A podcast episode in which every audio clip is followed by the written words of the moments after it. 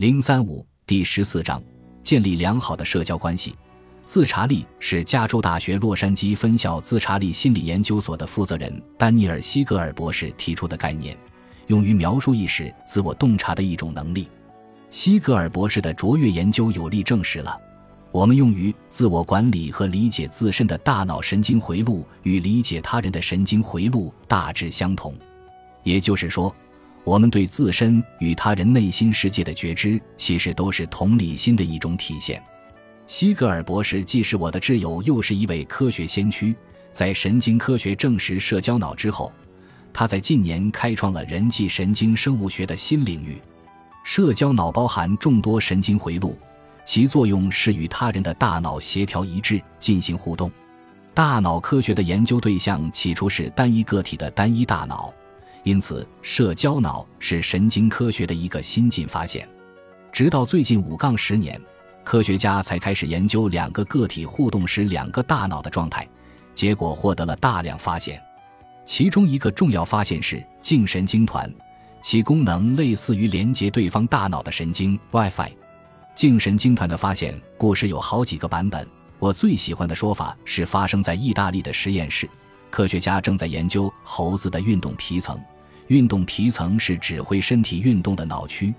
研究者对独立的神经元逐个进行检测，发现神经元只负责一件事情。如果猴子在做别的事情，那么神经元就不会被激活。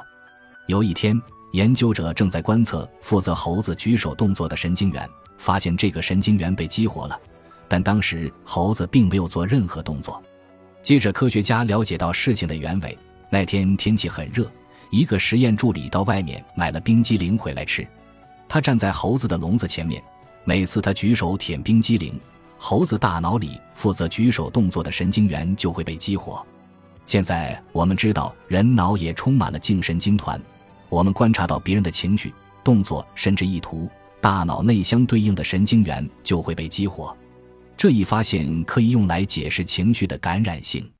早在几十年前，我们就通过实验发现了心理学情绪感染现象。在实验中，研究者让两位陌生人走进实验室，并且填写情绪状况表，然后他们坐着不说话，对视两分钟。在这之后，他们再次填写同样的情绪状况表。在沉默的两分钟内，两人当中情绪表达力较强的那个人会把自己的情绪传递给对方。以前，这种情绪的传递过程是一个谜，心理学家一直试图弄清楚情绪感染的机制。现在我们知道了答案：情绪感染与颈神经团以及岛叶等区域有关，通过脑对脑的连接发生。大脑之间的隐秘通道表明，每一次人际互动都包含情绪的弦外之音，这对我们理解事情的本质有着极其重要的作用。举例来说，在一个研究中，研究者对实验对象的表现进行评价，有的是正面，有的是负面。假设研究者的评价内容为负面，但说话的语气和蔼可亲、积极乐观，那么实验对象离开时对互动就会感到愉快。假设研究者提出正面的评价，但语气冷酷挑剔，实验对象即使得到正面评价也会感到消极。由此可见，情绪的弦外之音在很多方面比公开、表面的互动更有作用。这说明我们实际上经常影响他人的大脑状态。我提出的情商模型包含了管理人际关系的内容。从这个层面看，管理人际关系意味着人际互动时我们参与塑造了对方的感受，当然效果有正负之分。从这个意义上说，人际交往的技巧包含了管理他人的大脑状态。这就引发一个问题：谁是情绪传递者？谁是接收者？对于团队来说，情绪传递者往往是团队中情绪表达能力最强的人。不过，在存在权力差异的团体，比如学校、公司或者一般性组织，最有权势的人就是情绪传递者，设定了团队其他成员的情绪状态。在任何人类团队，最有权势者的语言和行为最受大家关注和重视。比如，很多研究显示，如果团队领袖情绪高涨，就会在团队成员当中传递乐观情绪，集体的积极情绪可以优化团队表现。如果团队领导传递的是消极情绪，就会对团队成员产生相同作用，从而影响团队的表现。这种现象大则影响团队的商业决策，寻找创造性方案；小则影响到搭建帐篷。情绪感染发生在人际交互的时候，不管是一对一、一个团队还是一个组织，在运动赛事或剧场表演时表现得最为明显。整个群体同时经历相同的情绪体验。情绪感染发生的机制是，我们的社交脑通过镜像神经系统回路产生作用。人际情绪感染的发生是自动、经常性的，而且是无意识的，不受我们意图的控制。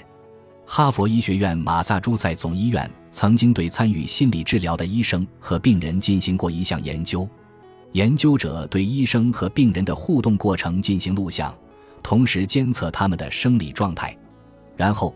病人观看录像，辨别他们在何时感受到医生的同理心，及他们得到医生的倾听和理解，双方融洽沟通，以及他们在何时感到医生不在意自己，我的医生不理解我，不关心我。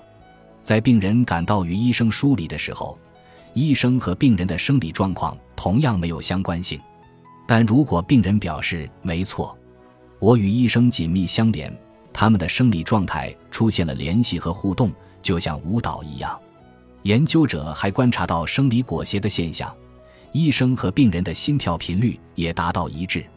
这项研究揭示了和谐的生理现象。和谐包含三个要素：第一个要素是全神贯注，双方必须完全协调一致，隐蔽分心的东西；第二个要素是在非言语方面保持同步。假设两个人沟通顺畅无阻，你听不到他们在说什么。但能看到他们的互动，你会发现他们的动作就像跳舞一样。这种同步现象的指挥者是另外一团叫做振荡器的神经元，它们的功能是根据我们与他人的关系调节身体动作。和谐的第三个要素是积极情绪，这相当于微型的涌流，人际互动的高潮。如果在此时对大脑进行监测，我们会发现双方大脑左前额皮层处于唤起状态。无论从事什么活动，在人际交往产生火花或共鸣的时刻，所有事情都达到完美状态。哈佛商业评论有篇文章把这种良好的人际互动称为“人性时刻”。工作中如何创造良性互动？你必须把其他事情放在一边，集中精力关注与你在一起的人，为情绪的互动与和谐进行铺垫。假如你的生理状态与其他人同步一致。你就会感到与对方息息相关，感到亲密和温馨。这种人性时刻可以通过监测生理指标发现，也可以凭经验获知。在双方擦出火花时，我们感到很舒服自在，而且对方也有同样的感觉。本集播放完毕，感谢您的收听，喜欢请订阅加关注，主页有更多精彩内容。